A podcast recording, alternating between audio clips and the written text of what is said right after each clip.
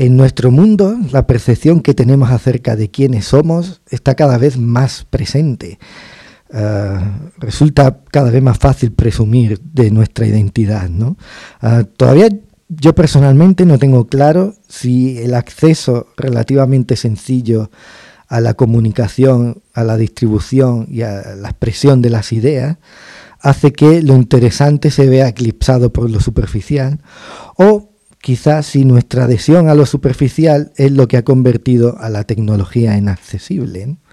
En cualquier caso, aquello que ponemos por escrito es cada vez más importante.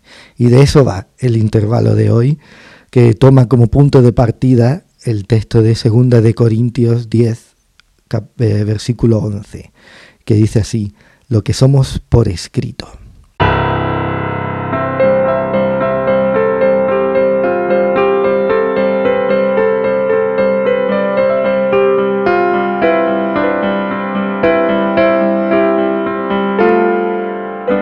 Es intervalos.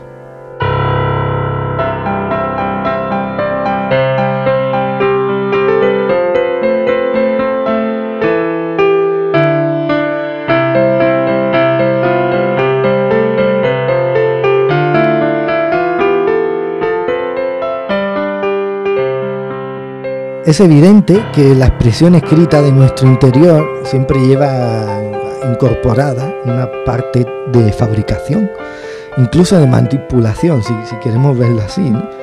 Y que en nuestra ausencia, cuando nosotros faltamos, esas palabras que hemos dejado atrás, eh, parece que sustituirán a parte de nuestra persona.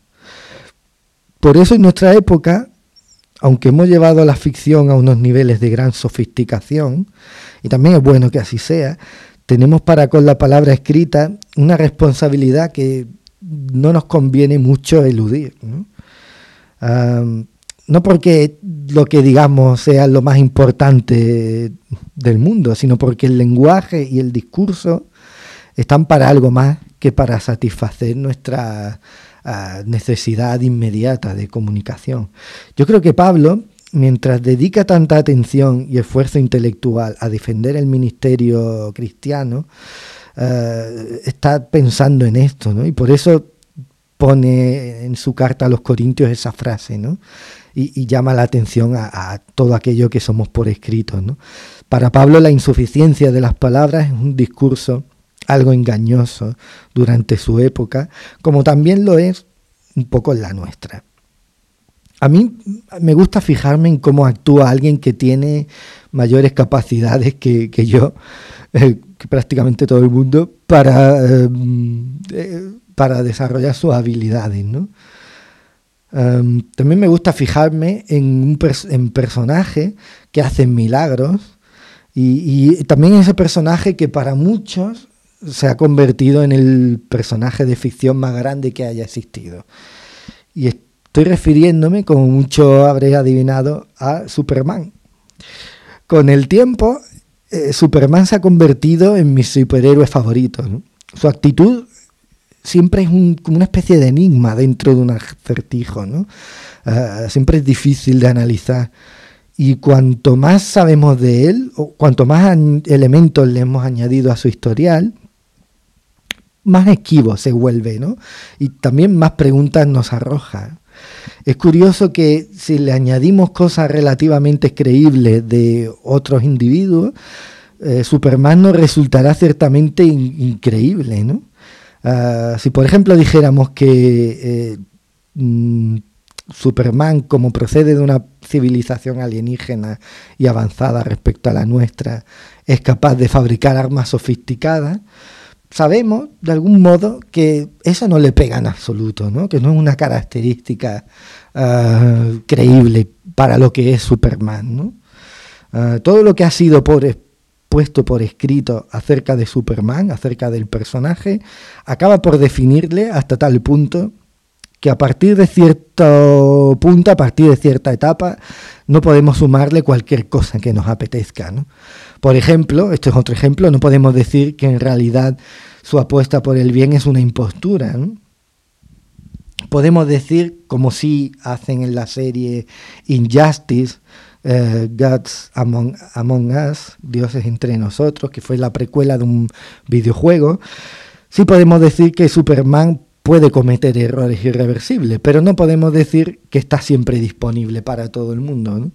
De hecho, pasa la mayor parte del tiempo frustrado por su incapacidad para ser un salvador.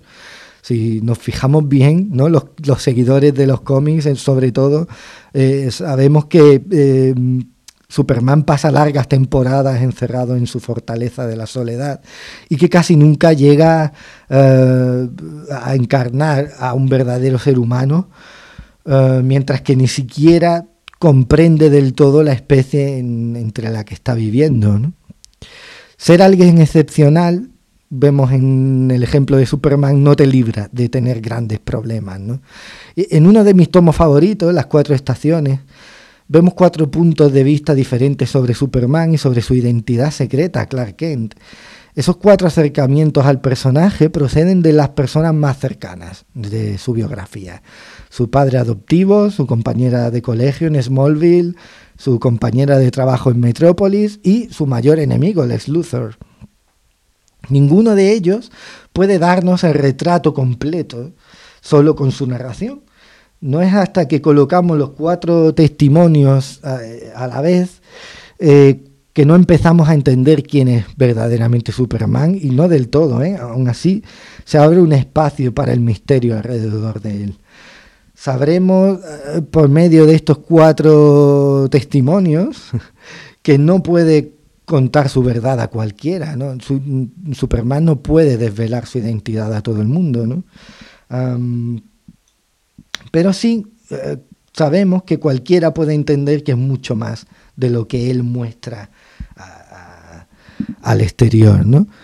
Ah, podemos entender por qué Clark Kent escogió ser periodista, pero mm, no podemos entender cómo, y, cómo es del todo y cómo vive él completamente su soledad.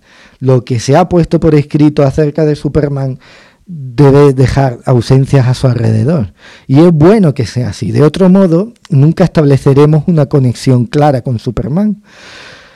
Con Superman y en concreto con este volumen, yo personalmente llegué a la conclusión de que uno tiene que dejar que sus personajes crezcan por sí solos. A todos nos gustaría crear personajes completos, ¿no? Eh, a todos nos gustaría ir tanto al detalle que nadie pueda poner en duda su veracidad.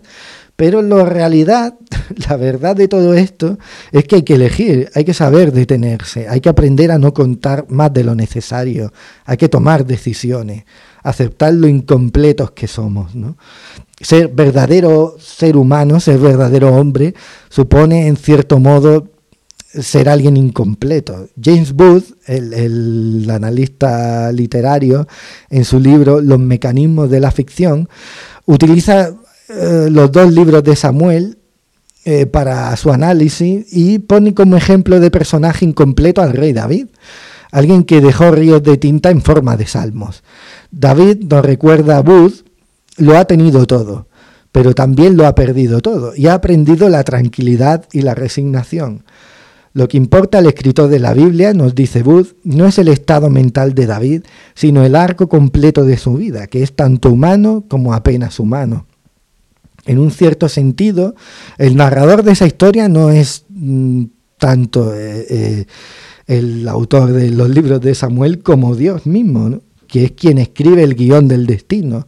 No importa la cantidad de letra que uno pueda exprimir o derramar. Eh, esto ya es aportación mía. lo que nos convierte en significativo está siempre fuera de nosotros.